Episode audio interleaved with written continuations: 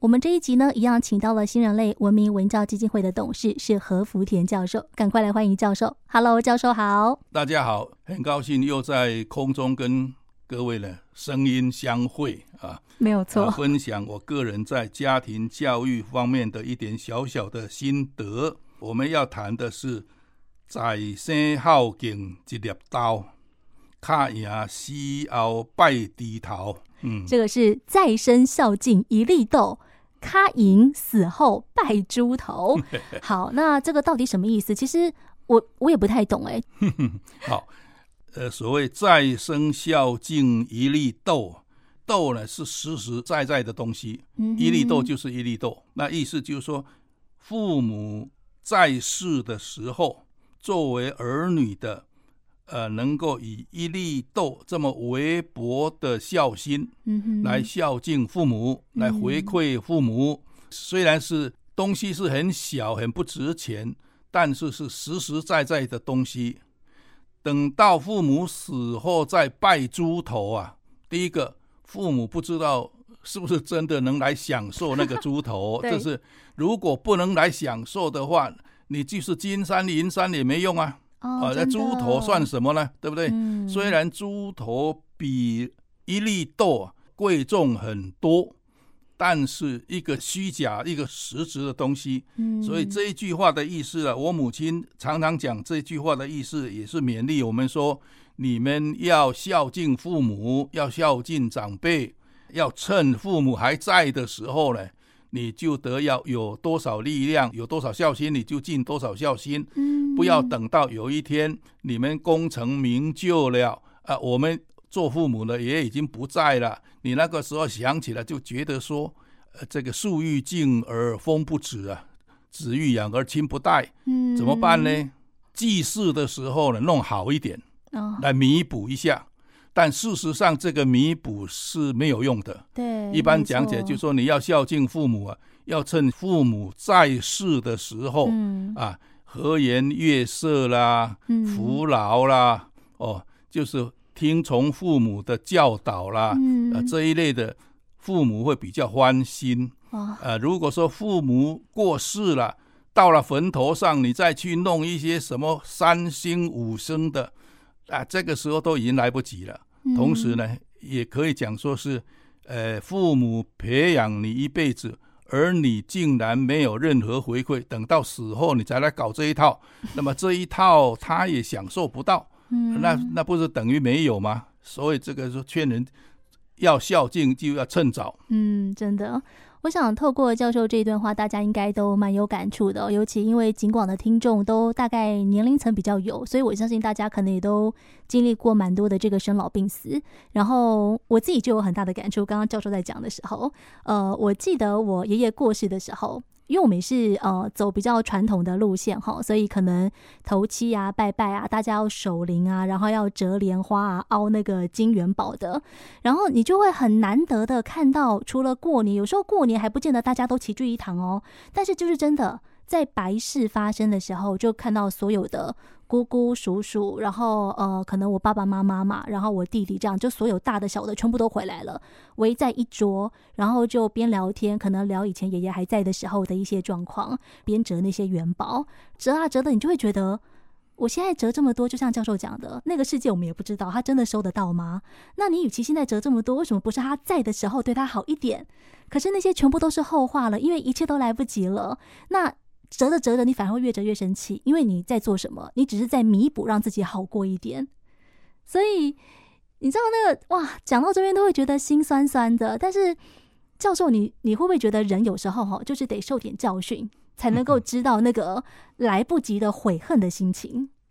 呃，事实上，呃很多人都这样，对啊，呃，这个这个是一般人的情况都是如此。没错，哎嗯呃，对于父母回敬父母的孝道。嗯，孝心跟孝行永远是不够的。父母嗯他可以用生命来维护你，运用他的所有来换回你的成长跟健康。嗯，但反过来讲，父母身上有病有困难的时候，很少有儿女愿意用自己的生命来回馈父母的。嗯这一点永远孝是永远尽不完的。嗯，哦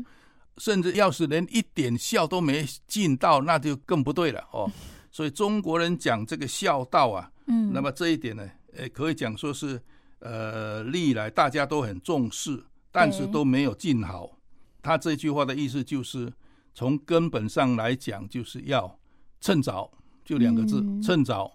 对，有有什么想要喜欢说孝敬父母的啦，我爱父母啦，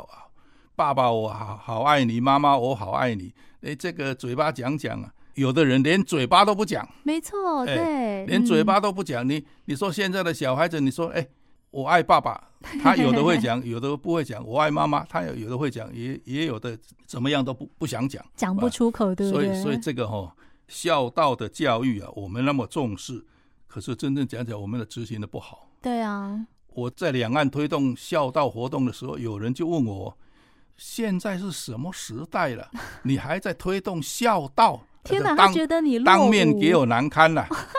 那我就跟他讲，我说这个孝啊，在古代讲起来是跟今天是不大一样的，嗯嗯，因为孝啊，要照孔子的意思啊，很多的哲学、很多哲理啊，都要与时俱进。没错，它并不是说当时如何，今天就要如何对，不是这样的对，大家都误解了。你比方说《孝经》，我写了一本书，要在大陆出版，哦，那个出版社，呃，我就是在倡导孝道啊，嗯，因为书本上有《孝经》两个字，那个出版社的老板呢、还问我说：“真的有《孝经》这种书 吗？”哎我天哪我说中华文化里面，《孝经》儒家最重要的经典之一。嗯，嗯按、啊你做出版社老板的你人，竟然不知道，哎，竟然不知道《孝经》，这个有点离谱了，所以不知道有《孝经》的人，你怎么样跟他讲说中华文化的精华所在就是“孝”这个字？嗯，什么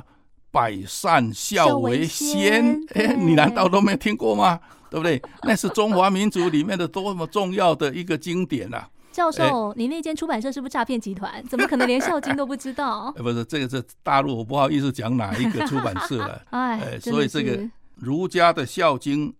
有十八章，两千三百七十七个字，两千多字，实在讲起来不长了。现在一篇文章就超过两三千字的很多啊。对 哎，这里面呢分成天子如何尽孝，嗯哼，诸侯如何尽孝，卿大夫跟士跟庶人各有其职责，尽孝的本分各自不同，都讲得非常清楚。哎，教授，我有疑问，尽孝这件事情不应该是一样的吗？为什么还有分不同的阶层去尽不同的孝？ 这个在古代啊，他们觉得哦，这个天子拥有四海，所以他能尽孝的力量也比你强。啊，比比你普通人也强一点，所以中华文化之所以可爱之处就在于你有多少能力尽多少能力这一点呢、啊它不勉强所有人都一样。一个穷人跟富有天下的人要做同样一件事啊，呃，穷人能够做的百分比嗯可能比那个富人还多。比方说，我来嗯施舍，我现在所有钱就是一百块，我拿出九十块来奉献，我占了我所有财产里面的百分之九十。对，一个有一千万的人，他拿了九百万来施舍，他的哇百分比跟我是相同，但是哦对呢，值不一样，量也没不一样错啊。对，所以中华文化里面讲的是各尽其所能，对不对？嗯呃，所以中华文化是一个很讲人性的东嗯西。各层级的人，因为他手上的 power 不同，他的资源不同，他回馈社会的要求也不一样啊、不能哇大家都一样。比 方说，好，从今天开始，每一个人都捐这个两亿，哦，是不是、啊？那太难了。那个就是大家都一样啊，哦一视同仁啊。嗯那我捐两亿，你为什么不捐两亿呢？一样将你，但是有的做不到，分层来做事情是。嗯，这这个就是中华文化可爱之处。对，所以嗯也回归到教授一开始说的，这个孝心很重要，但是你有多少能力做多少事情，那只要那个爱父母的、我孝的那个心是一样的，那其实不管你做什么，像一粒豆就可以。对，妈妈都会高兴的。那我觉得以现在我自己观察啦，我觉得如果要对父母，呃，不要说表达孝道，我们给父母最起码的尊敬就是你跟爸妈讲话口气好一点吧，各位。